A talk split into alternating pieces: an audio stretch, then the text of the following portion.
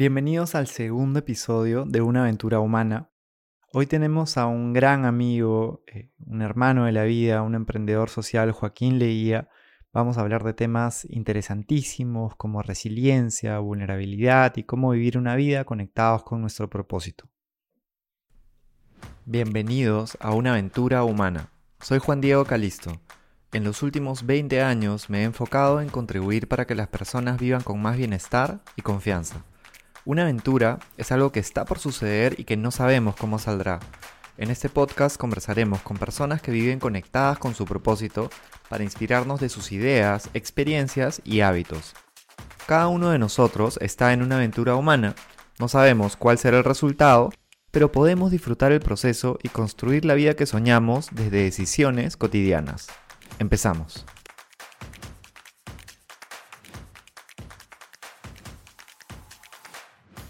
Bueno, Paco, bienvenido. Es un gran honor eh, poder tener esta conversación contigo. Van a, conocer a Joaquín Leía a partir de, lo que vayamos conversando. Eh, ya en la introducción les he contado un poquito sobre él. Eh, es una persona que yo admiro mucho, que, yo quiero también bastante y, que compartimos el camino, ¿no? compartimos esta ruta y tiene muchísimos mensajes, experiencias, historias eh, hábitos interesantísimos que vamos a conocer. Eh, Paco, gracias por estar con nosotros. Pucha, Juan Diego, un placer estar contigo y poder este, catalizar lo que sentimos y pensamos a, todos los que lo puedan escuchar, ¿no?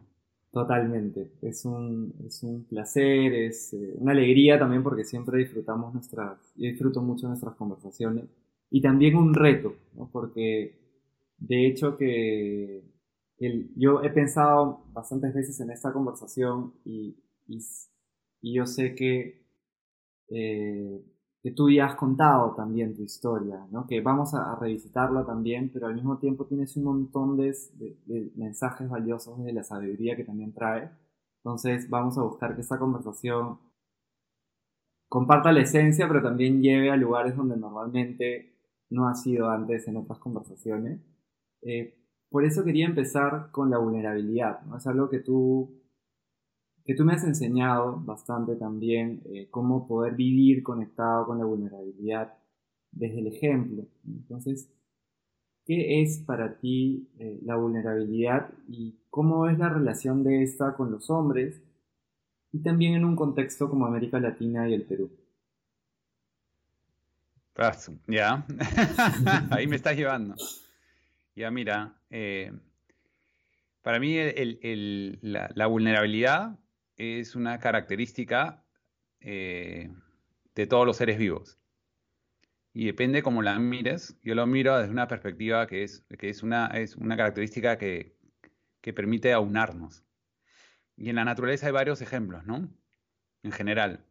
Eh, hay esta definición de mutualismo, que es cuando dos especies, o sea, dos especies diferentes, se juntan, porque si se juntan, uno más uno va a ser tres. No porque necesiten uno del otro para sobrevivir necesariamente, pero, pero sí se juntan porque ganan todos, ¿no? Entonces, por ejemplo, hay un buen ejemplo del pez payaso y la némona, que es este pez payaso Nemo, pues, ¿no? Que se protege en, en, los tentáculos, digamos, de la némona y, la anémona se beneficia del pez payaso porque él nada entre sus tentaculitos y, le genera burbujas y eso le ayuda con el oxígeno, etcétera, ¿no?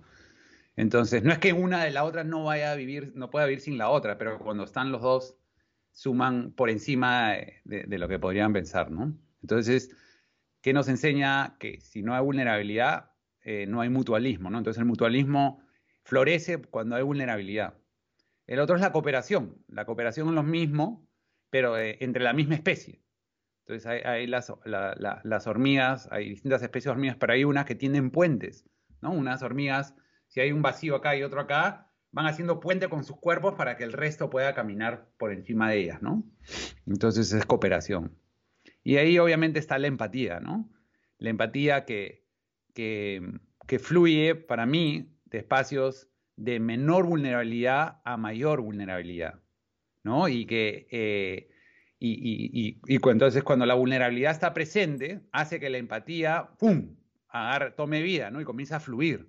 Si no hay vulnerabilidad, tampoco habría como que empatía. Si es todo perfecto, todo, todo estaría, todos somos fuertes, mm, ¿cómo nos unimos, no? Es como que boom, boom, boom, boom. Pero si uno tiene algo así y el otro puede, podemos hacer esto, ¿no? De repente, esta parte de acá es nuestra, nuestra vulnerabilidad y esta es nuestra fortaleza, pero, pero ahí, ahí amarramos, ¿no? Es como una trencita.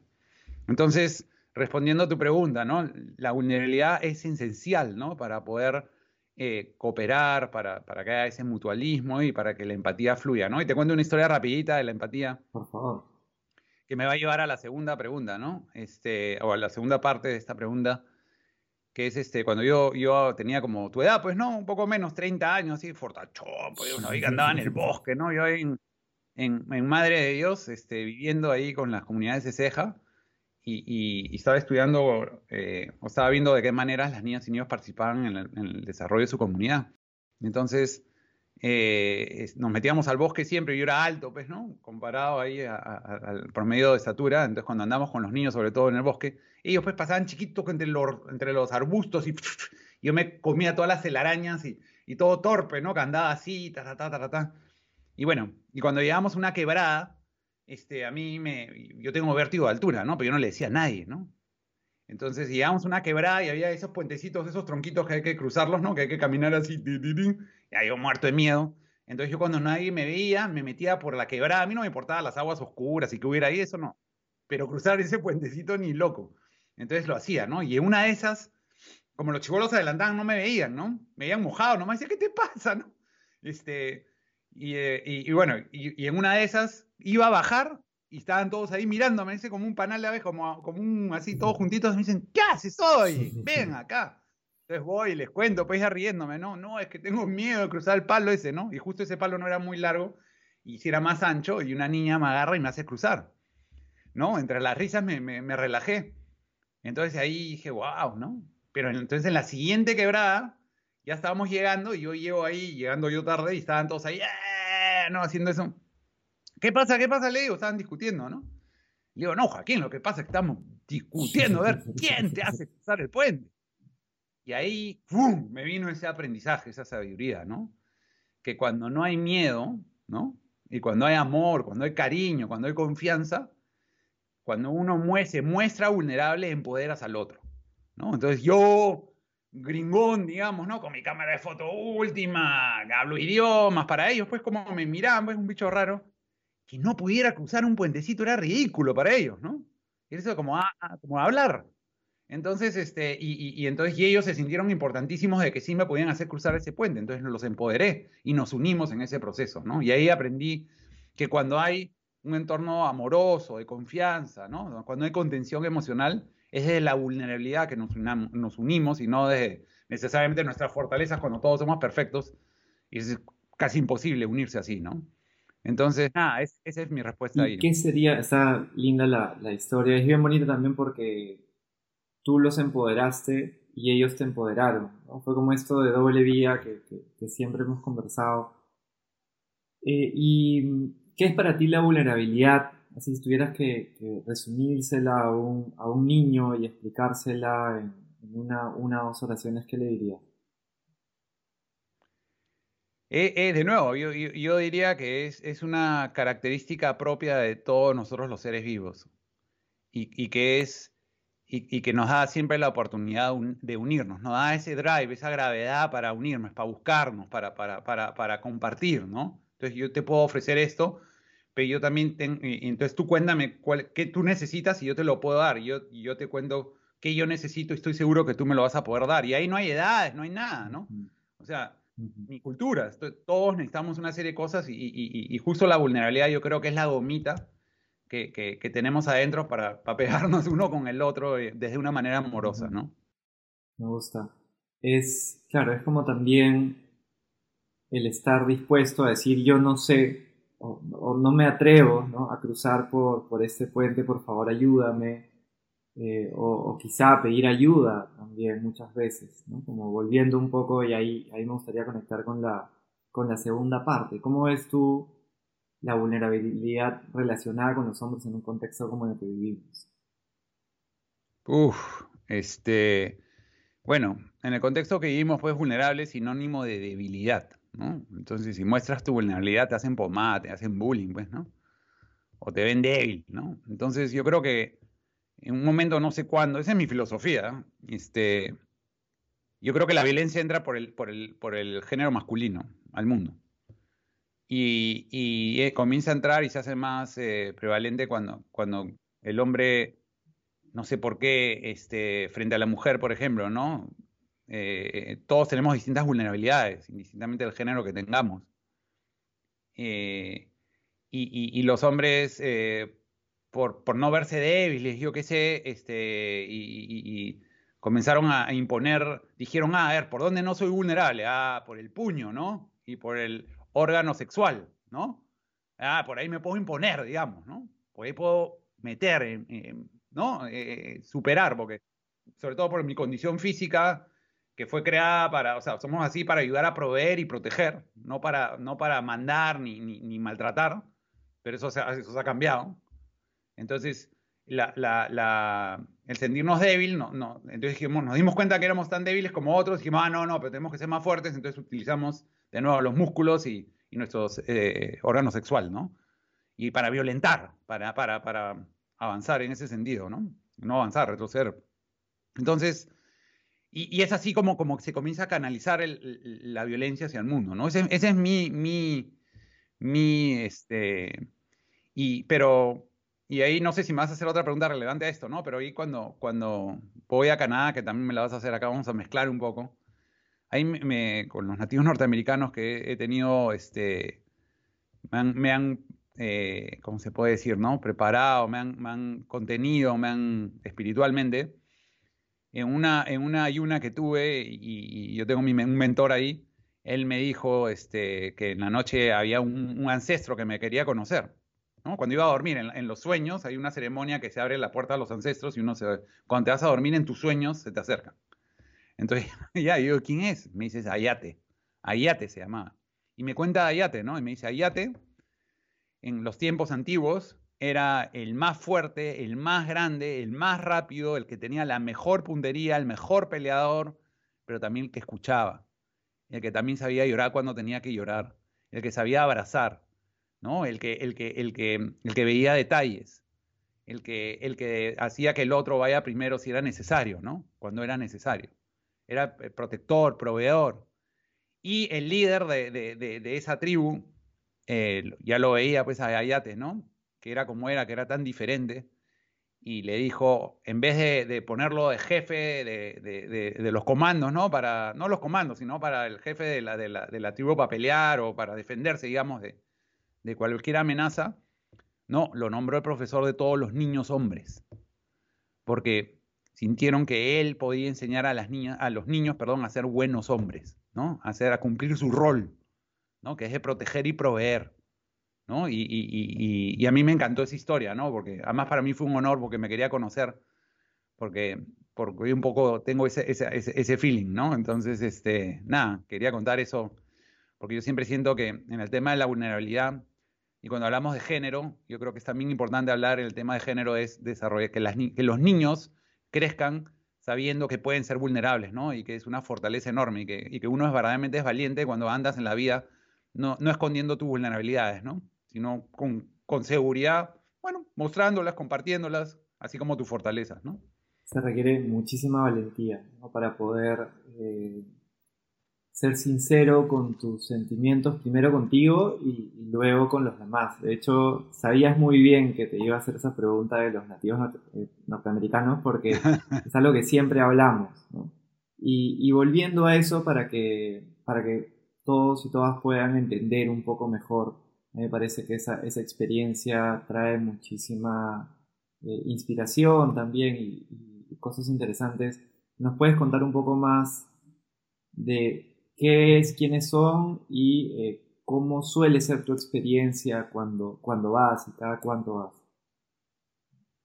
Mira, eh, de una u otra manera, eh, yo los conozco, yo conozco una lideresa de, Six Nations, de seis naciones en, no me acuerdo en qué año, el 2005 creo, 2006, 2006, un evento que se llama el World Economic Forum, Y paralelo a eso se da el World Spirit Forum, que lo trataron dos años. Entonces yo fui al segundo, ¿ya? fue lindo, porque ahí, ahí conocí tanta gente, ¿no? Entonces me, me escogieron entre un grupo de jóvenes para que representemos, no sé qué cosa.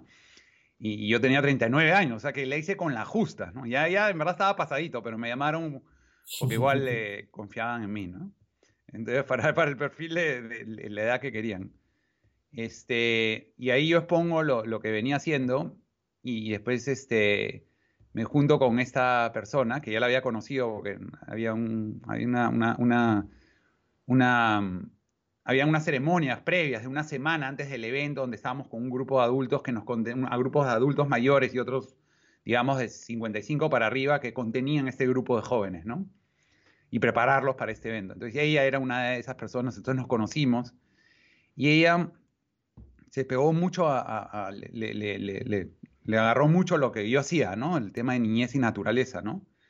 Y, obviamente le conté a ella la historia de que yo de niño, este, eh, por una coyuntura familiar, mis papás este, se separan, íbamos a ir a la casa de la abuela, en la casa de la abuela, en medio de la ciudad, había como un, junto a la casa había un huerto abandonado, ¿no? Así viejo, lindo, con árboles, y, y, y es en ese lugar que yo encuentro un refugio, eh, y, es en ese lugar que yo conozco a la Madre Tierra y ella me conoce a mí, ¿no? Y que nos, nos aliamos. Este, entonces todo, y, ahí que venía ahí, y, que de ahí me inspiré a hacer lo de Ania y lo de Tierra de Niños. Y, entonces a mi hijo tienes que venir a mi, a mi, a mi, a mi nación. Entonces yo, enamorado, ¿no? Imagínate. Entonces fui y, y, les presenté lo que hacía y me acogieron como si fuera uno de ellos, ¿no? Y después, esa fue la primera vez y, y después continué yendo mínimo una vez al año y me comenzaron a preparar internamente con, tanta, con tantas cosas para lo que venía, que es lo que está pasando ahora de cierta manera, yo sin saberlo, ¿no? Y para lo que me pasaría a mí también, ¿no? Y, y ahí me enseñaron una, y, con eso creo que voy a resumir todo, ¿no? Eh, ahí ellos eh, me enseñan un, una cosa que se llama el orden natural de las cosas, en que quiero compartirlo contigo y con todos los que están escuchando, ¿no?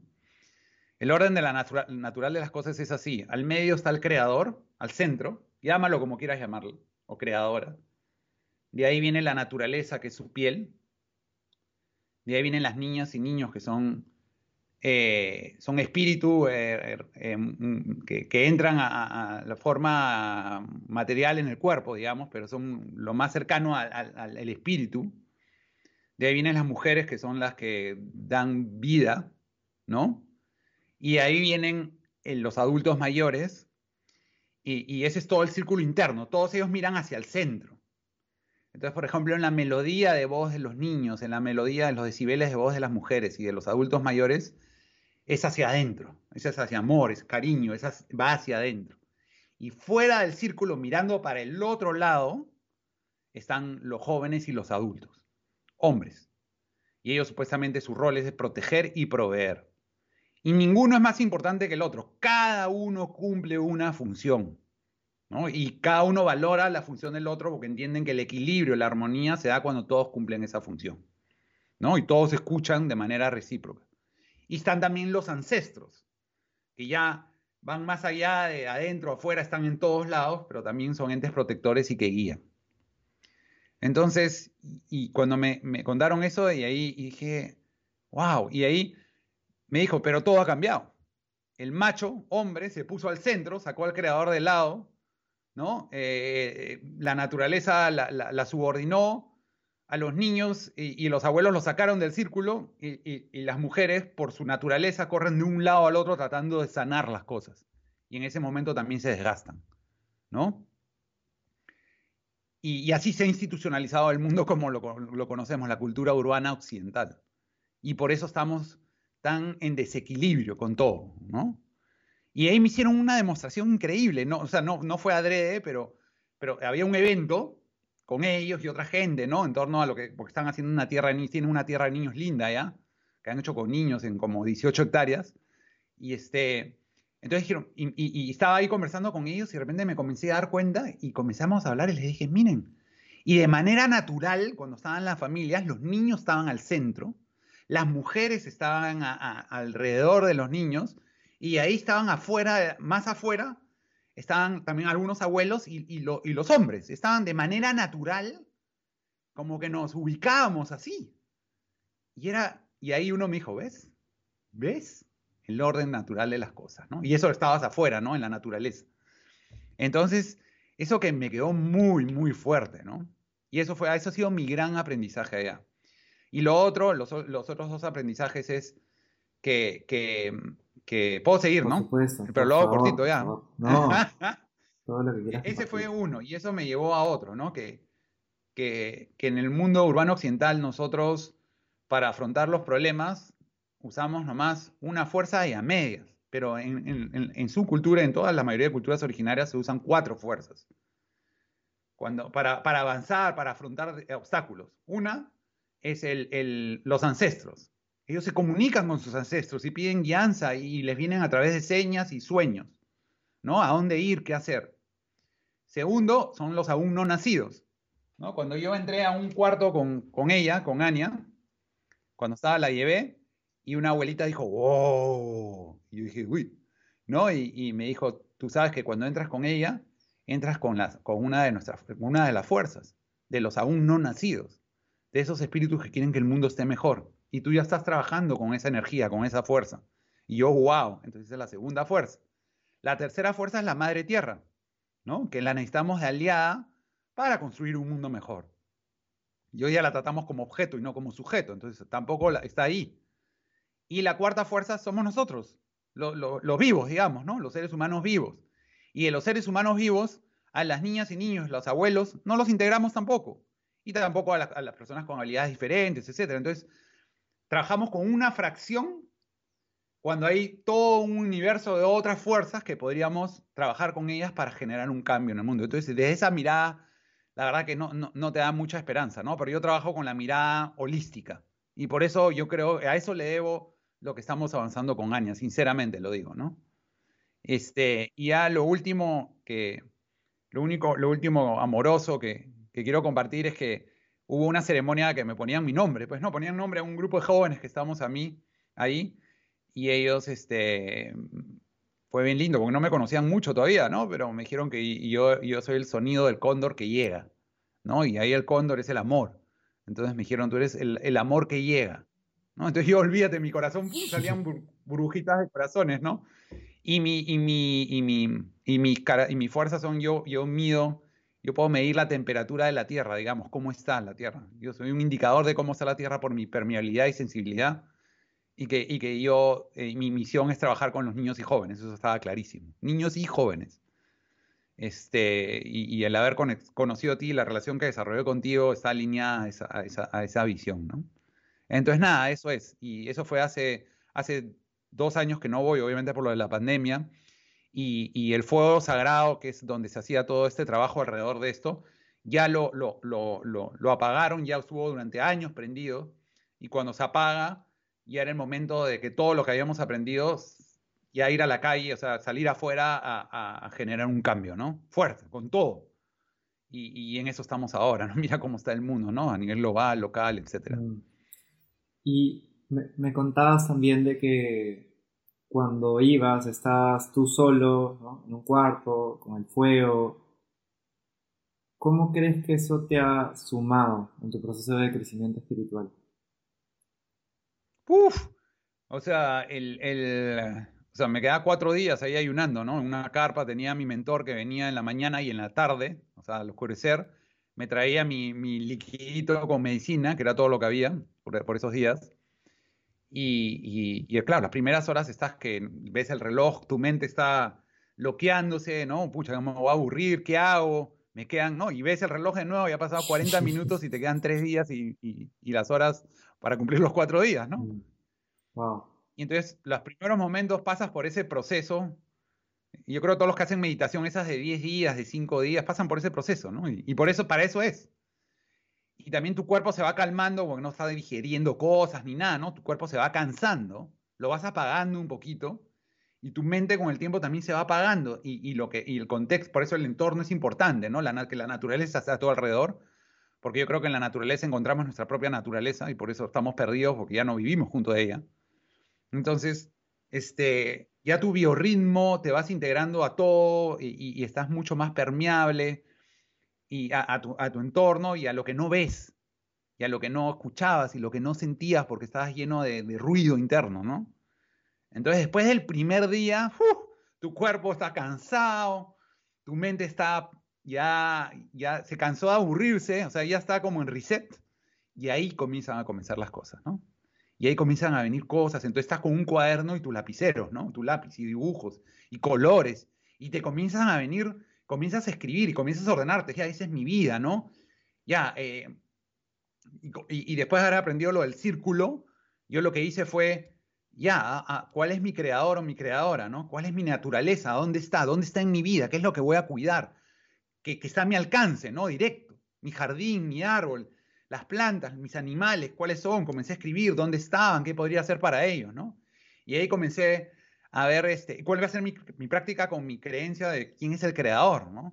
Entonces, ¿cómo me voy a conectar con él o con ella, ¿no? ¿Cómo, cómo voy a, cómo la voy a tener todos los días en mi vida? Entonces comencé a decir qué hacía, qué no hacía, ¿no? Y, y ahí lo, lo, de la naturaleza y ahí, y en la naturaleza también, mi vida, cómo impacta en la naturaleza el día a día, cuando consumo, etcétera, qué tengo que dejar hacer, cómo cambiar mis hábitos alimenticios. Entonces, y ahí ya pasé al otro círculo, los niños, ahí estaba yo, pues ahí sí estaba avanzado, ¿no? Ya, pero ¿qué vengo haciendo con Ania que, y en mi vida personal, con mis hijos? Que no les está dando el tiempo que debería darles y puro floro para afuera, pero ¿y en la interna cómo es? Entonces, y ahí las mujeres, ¿no? ¿Cómo me relaciono con las mujeres? ¿Cómo, cómo, cómo, cómo, cómo la, cómo la frío a veces, ¿no? Y, y cómo si tengo cosas positivas. Entonces, está todo un análisis. Y ahí los adultos mayores. Decían, pucha, tengo que pasar más tiempo con muchos de ellos, que que después te arrepientas cuando se van al otro mundo y uno dice, pucha, ¿cómo no le di más tiempo? Y ahí sobre mi rol, ¿no? Como, como adulto, como hombre, ¿no? Estoy protegiendo, estoy proveyendo, ¿de qué manera, no? Estoy protegiendo y proveyendo y esperando que me den todo a cambio por hacer eso, ¿no? Cuando todo, sin pensar que los otros también están haciendo, tomando su rol y están igual de cansados haciendo lo que tienen que hacer. Entonces es como que, ¡boom! Y los ancestros, ¿no? ¿Me comunico con ellos? ¿No? Entonces ya te puedes imaginar, pues, wow, ¿qué tal viaje? todo lo que me vino a mí en ese proceso y han sido 10 años, ¿no? Entonces, y te lo resumo así, ¿no? Yo me acuerdo cuando, cuando, cuando fui a, Madre de Dios a vivir en el año 95, no, 94. Y, y este, 95 me fui a vivir allá. Y me acuerdo cuando me voy y me quedo ya a vivir en comunidades indígenas donde estaba trabajando, y me queda dos, tres, cuatro meses pucha, me iba a dormir a las 6 de la tarde, ¿no? Al comienzo igual, el mismo ruido, todo, pero después a las 6, 6 y media venía el sueño, ya todo se apagaba, se iba la luz, la gente estaba en sus fogatas, con su, en, su, en, sus chocitas, yo estaba ahí en un cuartito en la escuela, que estaba al otro lado, solo, y, y ahí todo comenzaba a calmarse, ¿no? Y ahí ya mi biorritmo se fue poniendo al mismo biorritmo del entorno, por osmosis nomás, y ahí comencé a entrar al mundo de los sueños. Y era increíble, tenía ganas de irme a dormir porque podía controlar a qué, cómo entraba el sueño y, cuando me salía el sueño podía, podía volver a entrar. Y era vivir dos mundos paralelos. Y me despertaba a las cinco y media de la mañana con la luz. ¿Y, por qué cuento esto? Porque ya para terminar, eh, es como un vaso de agua. ¿no? Nosotros vivimos en un ritmo donde el vaso de agua todo el tiempo lo estamos moviendo. Ah, sí, está, está. Entonces tratamos de ver a través de él y no vemos. No nos vemos. ¿no? Hay mucha, mucho sedimento, muchas cosas, no llegas a ver, pero a ver, deja el vaso calmado sobre una mesa o lo que quieras, una hora, y de repente todo ese sedimento baja y puedes ver a través del vaso. Y eso fue lo que me pasó, ¿no? Pude ver a través mío. Y ahí ves lo bueno y lo no tan bueno, ¿no? dices, ah, acá tengo que solucionar, ¿no? Y da miedo a veces, ¿no? Pero, pero ahí está, pues, ¿no? Increíble esa experiencia. Sí, creo que, que podría darle miedo a muchas personas si se requiere también coraje ¿no? y valentía para poder estar solo en un cuarto frente al fuego cuatro días. ¿Me vas a acordar la frase de Paz? O sea, salía a caminar, ¿no? Salía a caminar, había un lago, un río y estaba la naturaleza. Podía, podía salir de la carpa, o sea, una carpa más o menos grande, ¿no? O sea, de, de, de 8 por 8, digamos. O sea, era circular, ¿no? De 8 de, de diámetro. Más de 10 metros de diámetro, una cosa así. Pero yo tenía que mantener fuego en la noche también y, el fuego no se podía apagar. Imagínate, estaba prendido durante 10 años y se me apagaba a mí. Pero es lindo porque el fuego te avisa. Porque estás ahí, lo enciendes, ¿no? Y ahí suena pa, pa, pa. Ya te despiertas y te das cuenta que ya está bajito y tenía que ir. Y, eso me ayudaba a despertarme de los sueños que estaba teniendo y ahí escribía. Y eso me ayudaba a escribir, porque parte de esto era acordarte de tus sueños. Mm. Entonces, cuando tenías ese sueño, lo escribías y ahí te volvías a dormir al toque. Y de nuevo, pa, pa, pa, ya ponías el fuego de nuevo y, de nuevo escribías, ¿no? ¿no? Increíble, increíble. Me a acordar a, esa frase de Pascal de que todos los problemas de la humanidad surgen de, la de que el hombre no puede eh, sentarse tranquilamente en un cuarto solo. Eh, lo importante que es también conectar contigo mismo. Y, también este vaso que se movía me hacía acordar al, como al ritmo circadiano, de cómo tu cuerpo naturalmente eh, podría encontrar en un lugar como más conectado con la naturaleza un momento para dormirse, un momento para despertarse, escuchar un poco más al cuerpo y, y en general lo desconectado que estamos en la ciudad y, lo conectado que te puede ayudar a estar contigo mismo el estar en la naturaleza. También me, me encantó esa analogía de, de que para estar conectado con la naturaleza tenemos que estar conectados con nosotros mismos y ahí también está la naturaleza, ¿no? Em, hay algo que también te quería preguntar, porque es, eh, personalmente ha sido para mí un tema muy interesante para explorar y creo que puede serlo también para otras personas, que son los mentores.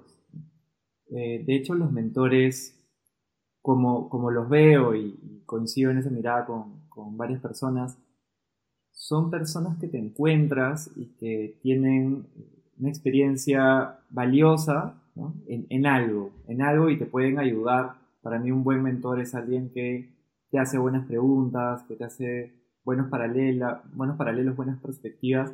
Y de hecho yo te lo dije, yo antes de conocerte, yo era bien reacio entre el tema de mentores. Si había tenido, por ejemplo, entrenadores de fútbol que me habían enseñado mucho, que de alguna manera lo fueron también, solamente que yo no les puse el nombre eh, y no lo hice consciente cuando nos encontramos, ¿no? estábamos calculando, eso ha sido en el en 2012, eh, en un evento, hablando, que de hecho yo fui el primero en hablar y me habían dado 10 minutos y después cuando tú hablaste, hablaste como 20 minutos y dije, wow, ha hablado tan bien y tanto tiempo, que estaba increíble esto, eh, me sentí un poco mal de haber empezado, si no hubiera hecho un poquito más. Eh, y algo que me, que me enseñó mucho también fue que cuando conversamos tú me dijiste, ¿no? Oye, me encantó, ¿no? Como la, la, esencia que, de lo que has dicho. Entonces fuiste bien esencial. Yo te dije lo mismo. Y al ratito nomás me llamaste y, me dijiste, mira, hay una oportunidad con una empresa que nos quiere apoyar, pero eh, prefiero pasártela para que veas si es que hay un match ahí. Eso me pareció increíble, porque normalmente es algo en lo que no te encontrabas. Luego hay un montón de hechos que se han dado en el camino. Me dijiste, bueno, veámonos un día, ¿no? ¿Y por qué no me visitas un día en, en, mi oficina? Y cuando fui a verte, me acuerdo lo primero que me dijiste fue, ok, ¿cuál es tu misión? ¿Cuál es tu propósito en este mundo? Y después de que, yo no tenía ni idea que me ibas a preguntar eso, pero bueno, después de que te conté, me dijiste, bien, estamos alineados, eh, ¿dónde estás trabajando? Y en ese momento yo me acuerdo estaba trabajando en mi casa y dijiste, bueno, ¿por qué no te vienes acá? Hay un espacio, vemos, acordamos, eh, empiezas, después arreglamos cuando puedas y a partir de ahí se ha formado esta, esta hermandad que, que tenemos. Que, wow, me había olvidado de eso. la valoro muchísimo y, y, he ido aprendiendo mucho en el camino desde el ejemplo también, ¿no? Y, y definitivamente que, que para mi camino, por ejemplo, con, creo que crecimiento espiritual, pero también camino como emprendedor social, tú has sido un mentor eh, sin, sin que formalmente, digamos, sea como, sí, él va a ser mi mentor, sino naturalmente se dio ¿Qué eh, experiencia tienes tú con, con, un mentor, por ejemplo, que, que nos quieras compartir? Y, y, también creo que sería interesante ver cómo tú lo que has recibido, lo que te has inspirado de esas experiencias o de esa experiencia, lo compartes con otras personas ya desde el rol de mentor. Qué lindo. Mira, yo puedo pensar en cuatro mentores así diferentes totalmente, ¿no?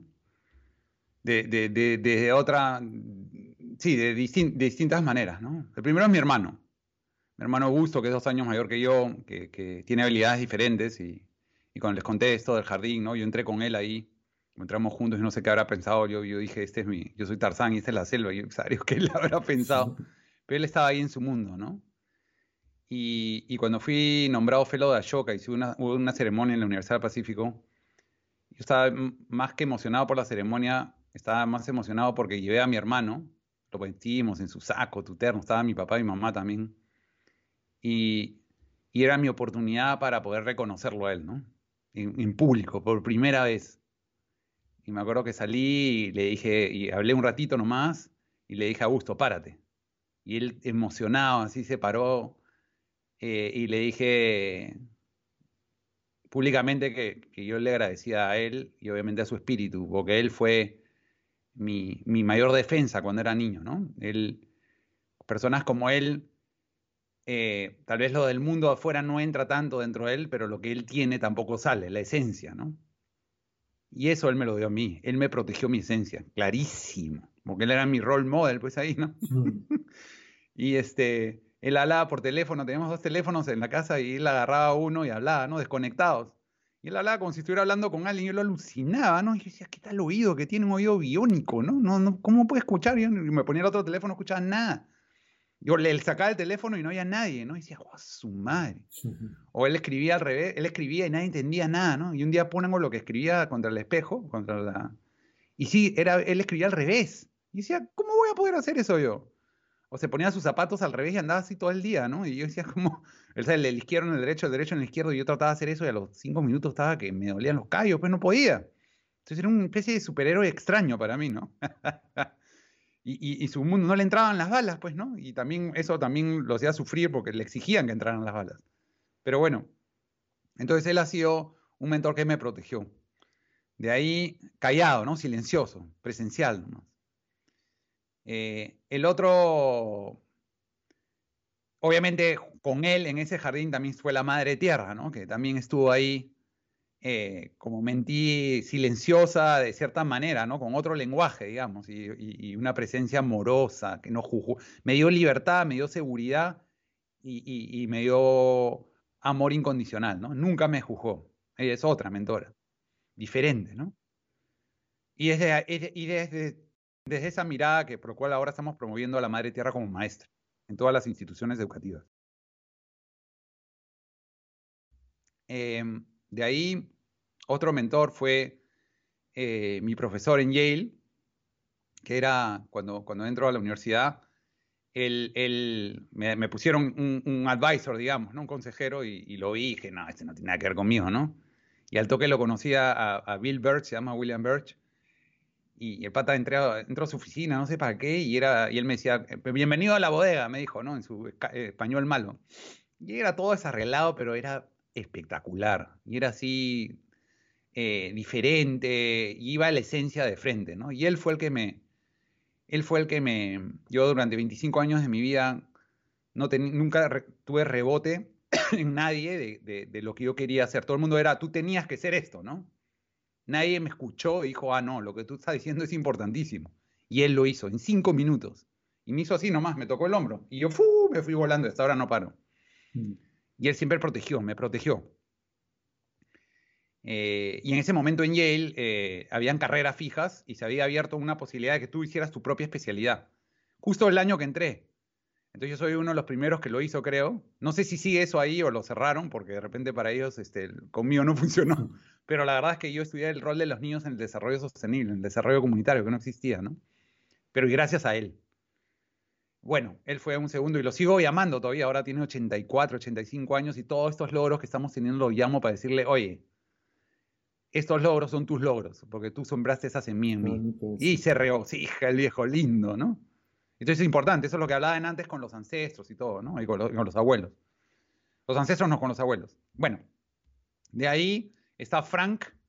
Frank es este mentor mío que está ahí en, Canadá, que es el que te decía que me hacía las ceremonias y que todavía hablamos una vez cada, dos veces al mes y me cuenta sus sueños y cómo avanzando sus, sus temas y, seguimos conversando y él me da mucha paz espiritual, ¿no?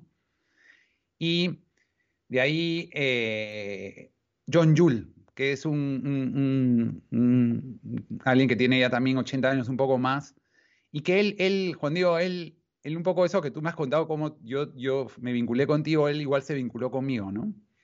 Él tenía una oficina, yo tenía Ania, no tenía dónde ir. Y él sin, entendía, él se dedicaba totalmente a otro sector, consultor para empresas mineras, extranjeras, etcétera.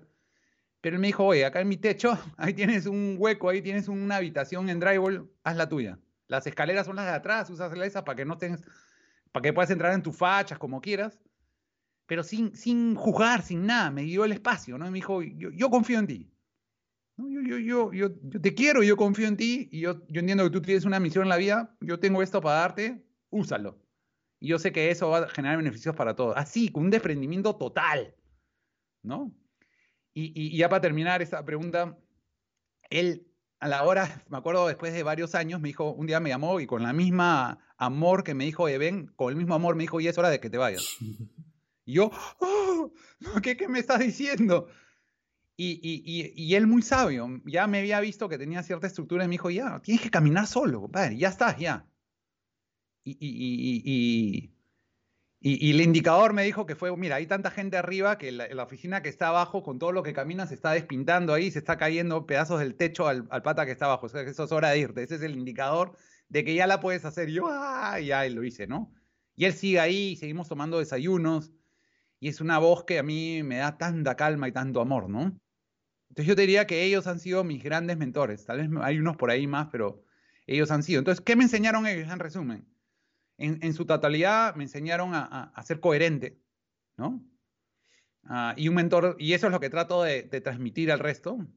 O sea, unos me han enseñado unas cosas, otros otros, pero la naturaleza me enseñó a ser coherente, ¿no? En ella tú eres transparente. Ahí a la naturaleza, ¿qué flores le vas a meter? Que eres guapetón, que, eres gilero, que, que, bailas bien, que tienes billete, que sabes todo. No te interesa nada, compadre. ¿No? Entonces ahí, ahí tú mismo eres. Y ahí tus miedos también afloran. Entonces ahí te vuelves transparente y aprendes a ser coherente. Para mí es una cosa muy importante. Otra cosa que me enseñaron es a tener visión. No importa, tienes que tener la visión y la visión, tu visión tiene que ser clara y, ojalá amorosa. Y no importa lo que pase en tu vida, tu visión no la pierdes.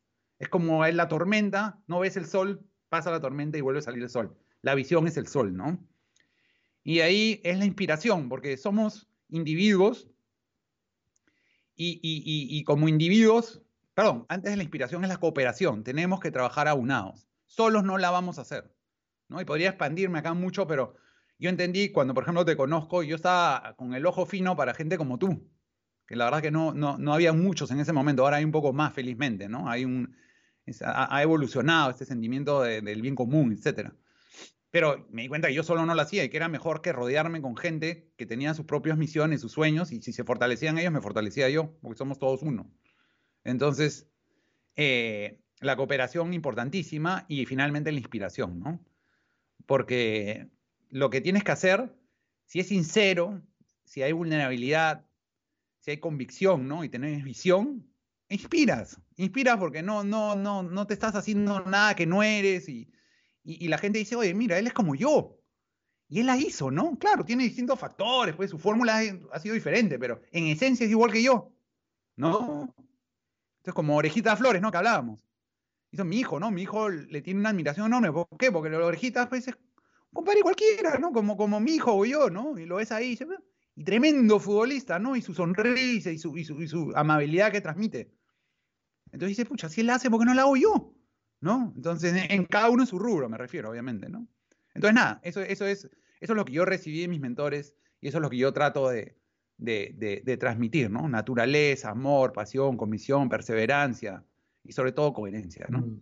Puedo suscribir todo eso. De hecho, me acuerdo también cuando ya iba dos semanas, creo, eh, que ya nos habíamos mudado a, a, la casa de Anya, ¿no? Y, llegué ahí.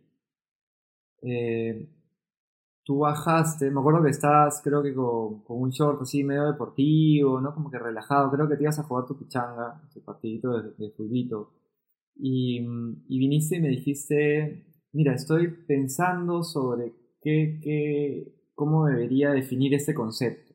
Si no me equivoco era sostenibilidad, no estoy seguro, o desarrollo comunitario. Pero me, me, me gustó bastante y me enseñó el hecho de que ¿no? Con, con, los años más que tienes de experiencia y yo recién llegando a, la casa de Ania, me, tú me preguntes, estoy muy interesado y quiero, lo conversamos después o me, me, mandas lo que pienses y lo conversamos. eh, lo suscribo porque es el ejemplo, creo que es que uno enseña y eso es algo que, que tú siempre lo estás haciendo. ¿no? Quería, quería ir también hacia un momento retador en tu vida y qué aprendiste de ese momento. Uf, han habido varios, pero te diría el último, ¿no? Que fue hace cuatro años que fue diagnosticado de cáncer a la vejiga. Este, eh, comencé a, sí, bueno, el proceso, cómo lo identificaron no importa, pero bueno, me hicieron una cirugía y, fue todo tan rápido que no me di cuenta y me extrayeron un, grado 1 en la vejiga, felizmente lo agarraron rapidísimo. Y este, y bueno, dijeron, mira, esto es un, algo raro, no, va a volver a suceder, ¿no? Entonces no lo procesé eh, y, continué con mi vida, o sea, ya había cambiado mis hábitos en el tiempo, pero, pero, pero aparentemente no lo suficiente, ¿no? Y, pasaron seis meses, son cistoscopías, te hacen que entran este, de una manera no, un poco fastidiosa y dolorosa y te chequean ahí eh, en la vejiga con una camarita a ver si hay algo ahí. Entonces, el chequeo es cada tres meses, entonces los primeros tres meses, nada, yo, uff, qué felicidad, me fui a la selva con mi hija, lo pasé lindo. Y ahí a, los seis meses yo dije, ya no va a haber nada, ¿no? Y, entré y me encontraron tres. Tres nuevos que habían brotado, ¿no? Y ahí sí, recién, recién, este, eh, bueno, me hicieron la cirugía, o sea, ya dije tres, bueno, lo sacarán, entro a la cirugía, salgo ahí y, veo la cara de mi esposa y mi mamá como que no muy felices. Y bueno, así como que la, yo digo, ¿qué tal todo? Más o menos, dijeron, ¿no? Dije, uy, entonces me puse en el cuarto, en el carro, y viene el doctor y me dice, mira, parece que te vamos a tener que sacar la vejiga, porque se ha multiplicado por todos lados, ¿no? Y yo no, no, no, no aterrizaba, ¿no? Y, este, y ahí eh, finalmente salieron los exámenes, después de unos días estuve con una sonda un buen tiempo y, y, no, no era que se había multiplicado, era inflamación y solamente habían los tres iniciales. Y, y bueno, después ya me vieron también, me hice ver con otros doctores más especializados y ahí me han venido tratando, digamos, ¿no? Volvió a revertir una vez, pero lo tienen controlado, son chequeos cada tres meses, etcétera. Y, ya cuando revertió, o sea, te ponen una medicina que sí duele, ¿no? Y que, pero bueno, ya, es, eso. Pero el tema es, esa es la parte física. ¿Pero qué me trajo eso? ¿No? Entonces, no sé si han visto la película de, de, de Matt Damon que se queda atrapado en Marte. No sé si lo han visto. Sería genial. Yo les recomiendo que lo vean. No, pero la, voy, a ver, eh. Eso es lo que sentí. Siempre me acuerdo de esa película, ¿no? Que de repente no entiendes nada, de repente estás en otra dimensión, no sabes respirar, no sabes qué hacer. Estás como que no entiendes nada y de repente poco a poco de nuevo comienzas a agarras, como en la película dice, one thing at a time, ¿no? Una cosa a la vez. Entonces comienzas a retomar, comienzas a ver, te das cuenta que no eres el único, te das cuenta que hay muchos peores, te das cuenta que puedes controlar tu vida también en cierta manera, cambiando tus hábitos, reduciendo tu estrés, este, comiendo muchísimo más sano, fuera fritura, fuera leche, fuera carne roja, fuera este, eh, dulce, un montón de cosas, ¿no? Cada uno tendrá su fórmula, ¿no? Yo tengo la mía, ejercicios, eh, y de repente viene como una lucidez, ¿no? Del presente y tienes más claridad y estás mucho más agradecido y las tonterías ya no te importan, ¿no? Eso que te molestabas antes, o ya nada. Mi esposa se ganó porque habían cosas que me molestaban de ella y ya me dejaron de molestar. Mm. Entonces, este, en general, tiene, te da una lucidez lo simple, de lo esencial, del valor de la hora y de la gratitud, que obviamente han contribuido enormemente a mi vida, ¿no? Y han hecho que catalice aún más lo que venía haciendo, ¿no? Entonces ese ha sido un momento retador, pero increíblemente ese momento retador me preparó. ¿Te acuerdas que yo dije que que, los nativos me ponen, los de Six Nations me ponen pues el, sonido del amor que llega, ¿no? El sonido del cóndor que aterriza, que, vuela. Y me dicen que yo era la temperatura de la Tierra, ¿no? Lo que le pasaba a la Tierra me iba a pasar a mí, ¿no? Imagínate. Entonces dije, wow, mira, o sea, yo, yo hice, yo, buscando tal vez una, relación, ¿no? Pero yo tengo mis propias creencias y dije, mira, ahí está, pues, ¿no? Eh, porque somos uno. Entonces, sí, ya, yo lo voy a sanar para que la, la Tierra sane también, ¿no? Mm yo voy a probar que yo me puedo sanar y que la tierra se puede sanar, ¿no? Y en eso estoy. Entonces, eh, y eso me da esperanza. Y, para mí cada tres meses que me chequean de nuevo, es de nuevo empiezo, o sea, cada tres meses, a, uno o dos días antes ya estoy nervioso, me chequean todo bien y ahí son tres meses que parecen pues tres años para mí, ¿no? Y los disfruto el minuto a máximo, estoy consciente de todo, pero bueno, de ahí nos agarró la pandemia. Entonces yo vi cuando vino la pandemia dije, wow, mira qué, qué analogía con los que han pasado por cáncer, que me están escuchando, tienen parientes que han pasado por ello, o amigos, pregúntenles, ¿no? Yo seguro que esas personas estaban mucho más resilientes, porque han pasado por eso. Y también, a la hora que nos encierran, digamos, del estar afuera, el que no tiene el, el, camino, el que no sabe cómo entrar dentro, pucha, se vio atrapado, ¿no? Y desesperado. Más allá de tu condición socioeconómica, obviamente que hay unos que estamos mucho más beneficiados que otros, pero de hecho el que tiene la oportunidad o tiene la experiencia de ir a un camino interno, eh, lo puede manejar mejor, ¿no? No digo que lo pueda manejar espectacular, pero digo, tienes un recurso más. Y eso fue con la pandemia, fue un momento para ir para adentro, ¿no? Y explorar y entrar a tu mundo interno y, reflexionar, etcétera, como cuando estuve pues cuatro días haciéndome ayuna, pero esto, claro, en una manera enorme, ¿no? Eh, entonces, y ahí vi el sinónimo, ¿no? El paralelo, la analogía, ¿no? no el sinónimo, sino la analogía de, lo que nos está diciendo la naturaleza con la pandemia, ¿no? De que estamos haciendo las cosas mal, que tenemos que cambiar y que si no cambiamos nos vamos a fregar. Lo mismo que el cáncer, el mismo concepto, ¿no? Y por eso a mí me aterra esos que dicen, no, vamos a volver a la normalidad, ¿no? O ya ahora es este revenge shopping, ¿no? Mayor consumismo, ah, estoy desesperado para hacer todo lo que no hacía antes. Bueno, eso solamente va a acelerar el tema hacia el abismo.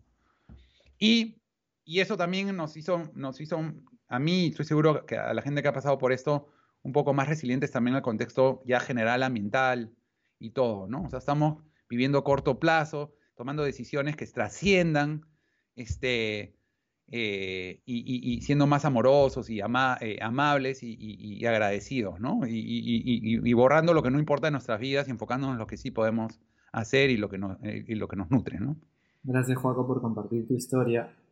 Creo que es un ejemplo también de, compartir desde la vulnerabilidad para poder generar inspiración y es creo que es un gran ejemplo también para entender lo que es resiliencia, ¿no? El, darle un significado, el buscar un significado, una situación retadora y a partir de ahí transformar como la sombra en luz y, decir, mira, me está enseñando esto, hay un paralelo también.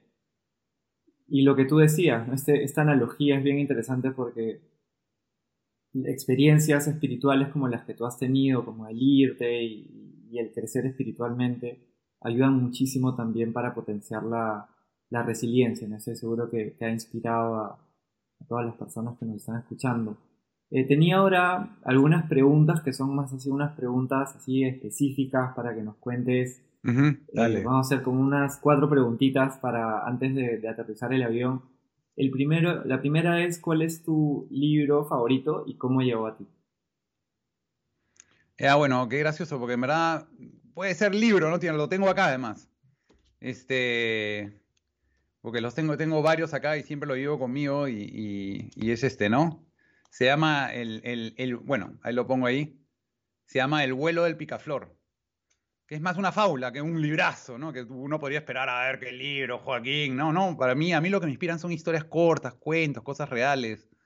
Este, y esta es una fábula que se llama El, el vuelo del picaflor escrito por Michael Nicol Lunas. Y, y, y, yo les recomiendo que la vean, ¿no? Este, si quieres en 30 segundos te la, la resumo o tú crees que mejor no para que la gente la lea. Yo creo que la van a leer, ¿ah? Lo que podemos hacer si quieres mejor se las dejo para que la lo ponemos en las notas del, podcast. Sí, sí, sí. Se llama El vuelo del picaflor. Perfecto. The Flight of the Hummingbird. Ahí las ponemos. Es precioso. Yo voy a ir a leerlo. Es chiquito, ¿ah? La voy a leer en la próxima semana. Espero que, que todos también sean. Duk Duk Día se llama el picaflor. Duk Duk Día. Con eso se van a acordar. Lindo. Ese es mi favorita. ¿Y cómo llegó a ti? Eh, llegó, eh, llegó a mí, no me acuerdo cómo. Creo que. Ah, no, ya me acuerdo cómo llegó a mí. Llegó a mí y, y, yo sé que ya necesitamos respuestas cortas, pero yo tuve una, un mensaje de un picaflor una vez. En una, en una. Estaba un poco triste y porque en la, en la, radio me criticaron por algo que había decidido que decía que con una maceta podemos hacer la diferencia. Y en ese momento estaba así triste justo pensando en eso y un picaflor y tenía una maceta con una florescencia y llegó ahí y comenzó a chupar el néctar y se fue. Y yo dije, ¡ah!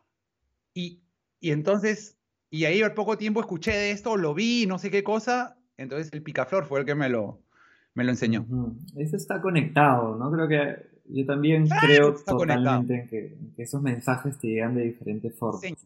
Entonces te lo presentó de alguna manera, el, el, picaflor te adelantó y ya te ayudó a, conectar con el... Sí, ahí lo vi, no sé, lo vi la publicación, lo escuché, escuché el cuento, lo, lo no, no, y, y, lo encontré, dije, esto es, y, lo, y ahí lo chequeé y me enamoré de eso, ¿no? Increíble, lo voy a buscar. Em, ¿Cuál es la cualidad más importante que tiene una persona? Uf, este, mira, no sé cómo te lo voy a, pero para mí es la coherencia, ¿no? Es la capacidad de poder eh, hacer lo que, uno, lo que uno siente, piensa y dice, ¿no? Y, ojo que eso, hay gente coherente como lo fue Hitler, y mira lo que hizo, ¿no? Y hay gente coherente como Gandhi, mira lo que hizo. Pero si eres coherente, ya por lo menos yo sé que eres transparente y ya sé a dónde vas, mm. ¿me entiendes? Entonces no te voy a juzgar ahora, pero por lo menos si eres coherente, yo sé quién eres, ¿no? No me estás ocultando, no me estás, no, no me, o sea, entonces por eso yo creo que pienses lo que pienses, hagas lo que hagas, sientas lo que sientas, sé coherente, ¿no? Mm. Y, y, y, al resto juzgarás para dónde vas, pero para mí la coherencia es importantísima. Tremendo reto, ¿no? Porque ser coherente en todo lo que haces, ¿no? En lo que tú dices, en, tu día a día, en, en, lo que tú participas. Es un reto, nunca, o sea, es una lucha permanente, no es una lucha, ¿no? Sino es un trabajo permanente y es lindo, ¿no? Y yo creo que te mueres tratando de siendo, ser coherente, ¿no? Y, el ejemplo que puse de Hitler y de Gandhi, para mí Hitler fue coherente, la única diferencia es que lo que lo movió fue el miedo, el terror, el, odio, mientras que Gandhi fue coherente y lo movió el amor, entonces está la diferencia, ¿no? Y ya viendo la cualidad, ¿cuál sería el defecto más peligroso que puede tener una persona? Ah, la incoherencia, la incoherencia, que es cuando, ¿por qué? Porque cuando, cuando, o sea, coherente es pensar, sentir, decir y hacer lo mismo, ¿no? Incoherente es cuando eso no, no, no está atado. Entonces, ¿qué cosa es la, la mentira? Cuando dices una cosa y haces otra, ¿no? ¿Cuál es la, la, la indiferencia cuando, cuando, cuando ves algo y no haces nada, ¿no? O piensas algo, pero no haces nada al respecto. ¿Y cuándo es la violencia? Cuando estás como tú para Amaru, ¿no? Cuando te jala lo que sientes para un lado, lo que piensas, lo que dices y lo que haces, y estás tan desbordado que ¡pum! terminas en violencia porque no hay otro recurso, ¿no? Entonces, para mí la incoherencia es terrible, ¿no? ¿Y cómo crees que la incoherencia se relaciona con la inconsciencia o falta de conciencia? Porque puede ser que muchas personas están siendo incoherentes, pero no son conscientes de que están siendo incoherentes. ¿Qué piensas de eso? Esa es una muy buena pregunta. A ver, ¿tú qué piensas de eso? Para darme a mí el tip. bueno, yo creo que... Eh, ah, no, ¿de dónde viene tu pregunta? Es mi pregunta. Viene de... O sea, ¿por qué me la estás haciendo? Porque me parece un tema interesantísimo porque la coherencia es algo que de lo que afortunadamente se está hablando cada vez más, pero creo que hay un gran rango de personas eh, que no son conscientes que son incoherentes. ¿no? Por ejemplo, puedes eh, tener hijas Vivimos en una sociedad incoherente, totalmente. ¿No? Entonces, ¿por qué? Porque, porque no, no, nos ponemos en, Vivimos, yo creo, ¿sabes por qué? Porque estamos enfocados en la superficialidad. Lo que es superficial, lo que es lindo, ah, eso es. Y ahí, y ahí ponemos el 80% de nuestra atención y el 20%, bueno, en otras cositas, ¿no? O sea, si se te ve bien, si te, está bien vestido, tú mira nomás el Instagram y toda esta vaina, ¿no? O sea, si se te ve bien y se te va bien y, lo que mire para afuera, entonces eso vale, ¿no? Pero eso no... Y, ahí no importa si eres incoherente o no, ¿no? Eso es lo único que importa. Y obviamente, pues que, adentro, pues es otra la historia, ¿no? Entonces no valoramos, no ponemos la luz en, eso, en esas personas coherentes, en, en, esos role models, ¿no? En esos referentes, en esas acciones referentes, en esa, en esa ropa coherente. Tú ves Josek, por ejemplo, ¿no? Ellos como siguen peleándola, ¿no? Pero tratan, no, no, nadie 100% coherente, pero, pero ellos tratan, ¿no? Entonces, esas love marks suman, ¿no? Porque ellos tratan de vivir lo que dicen, vienen con sus ancestros, su familia, están aprendiendo, son vulnerables y, y eso jala, eso atrae, ¿no? Y, y, están tratando de ser coherentes. Entonces, ellos son, a lo que voy es, ellos son como un faro, ¿no? Para muchos. Como tú también, compadre. E, entonces, tú eres un faro también de coherencia. Entonces, poco a poco si hay faros y los visibilizamos más, entonces la gente va a tener, ah, mira, se puede ser así. ¿Y qué paja ser así? Y me siento mejor siendo así, ¿no?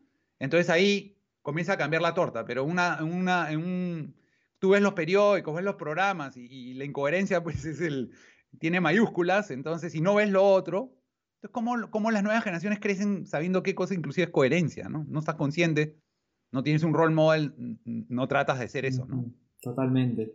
Y se me venían a la mente, eh, por ejemplo, personas que tienen hijas, pero que de repente están compartiendo, ¿no? Por ahí eh, videos en algunas redes de, de chicas que, de mujeres que no querían que eso se comparta eh, y seguramente si eso le pasara en unos años sus hijas estarían indignados o, o personas que, que no pagan, mejor dicho, que pasan algunos gastos como impuestos cuando no lo son y después se quejan y están despotricando ¿no? y quejándose contra, contra la corrupción. Creo que ahí, más que, más que una, porque muchas veces veo de que ni siquiera está la conciencia de que eso es incoherente. Totalmente de acuerdo en que el foco de los role models y de los faros eh, es muy importante, ¿no? Ahí la, la, coherencia enseña mucho y, también... Eh, o sea, entrando en un tema más duro, la economía, ¿no? Para mí la economía es incoherente, porque la economía fue creada para que los humanos estemos bien y para que la casa esté bien, y la casa es el mundo. No está cumpliendo pues su misión. La economía es el motor para el bienestar en el mundo que vivimos, pero para un, como hablábamos, ¿no? Que, que, que y el desafío que hablábamos, ¿no? Cómo, cómo, cómo en todo lo que hacemos, o sea, tener la visión, ¿no? Y ir hacia esa visión. Y la visión es, bueno, no me voy a adelantar, ¿no? Pero, ah, tengo tantas cosas que decir. pero hablábamos entre tú y yo, ¿no? De, de, de, repente ya me estoy cambiando de tema, pero de, de esa visión, ¿no? Y, y, por ejemplo, a mí me inspira mucho el suma causa, ¿no? Eh, el buen vivir me parece que es, una, película, ¿no? es algo al cual aspirar. Pero bueno, y la realidad en la que vivimos es no, no, no, no, es esa, pero en la realidad que vivimos la economía es, este, digamos, ese motor que nos ayuda a ir adelante. Entonces mi, mi desafío es ya, yo quiero ir a la, suma causa sin política ni nada, yo hablo así de corazón, ¿no? Y, y, y, sí, en este contexto que vivimos y con el tiempo que nos queda, dice que nos queda la ciencia, qué mejor que el motor sea la economía, pero una economía regenerativa de la vida, ¿no? Y ahí yo voy a las empresas B, que la, función de la economía ahí es, este, y de las empresas, etcétera, es resolver problemas sociales y ambientales, eh, y en el proceso generar tus ingresos, pues, y estar, si quieres enriquecerte a buena hora que todo el mundo sea millonario solucionando problemas sociales y ambientales, ¿no? Y eso es lo que necesitamos, y con esa visión de suma causa, ¿no? Entonces, qué lindo poder estructurar las cosas para que las cosas se den de manera más coherente hacia eso, ¿no? Pero bueno, esa es mi visión. y, volviendo a la economía, el, buscar eh, maximizar tus, tus beneficios eh, utilizando de manera óptima tus recursos, eh, entendiendo que los recursos van más allá de, de, lo que tenga que ver con, con, el dinero, ¿no? Es el tiempo, es también el bienestar y cómo es el cuidar la naturaleza, ¿no? Es el, el buscar que todo sea sostenible y cómo tus decisiones pueden llevarte a eso, ¿no? Y si tuvieras ahorita, bueno, ahorita tienes la oportunidad de compartir un mensaje, pero hagamos el ejercicio de que estás en un megáfono con miles de millones de personas que están en esta... Uy, me daría nervios. me daría nervios. está sucediendo ahorita. Eh, tienes a miles de millones ahí que están en esta aventura humana, esta aventura donde, claro, nadie tiene una hoja de ruta eh, predeterminada, todos estamos tomando riesgos, todos estamos tomando decisiones, todos nos equivocamos y buscamos mejorar el día siguiente, ¿qué mensaje les darías a ellos? Mira, este, yo hace no mucho tuve una revelación más desde mi jardín, desde la naturaleza, en mi jardín de infancia, y es que em, el propósito de la especie humana, nuestro propósito, es construir un mundo mejor que no nos lo dijeron en la escuela, que no nos dijeron en la universidad, que no nos dijeron en la familia, no, no, ha sido por buenos ni por malos, era porque estaban inconscientes, como dices tú. Pero para mí el propósito de la especie humana, de todos nosotros, es construir un mundo mejor. O sea, que ya olvídense de estar preguntándose cuál será mi propósito en la vida. Ese es, construir un mundo mejor.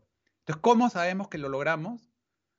Cuando nuestras decisiones y acciones repercuten en mi bienestar, porque yo soy muy importante, pero también en las demás personas y en la naturaleza, en los tres. Entonces, ajá. ¿Y ahora cómo la hago, no? Nada, y ahí está la gran aventura, y que va con, con el título de tu podcast, la gran aventura para mí de la vida es reconocer, identificar, reconocer y valorar tus talentos y fortalecerlos con diversas capacidades para que los puedas poner en práctica, haciendo lo que amas y generando bienestar para usted, para uno mismo, las demás personas y la naturaleza, ¿no?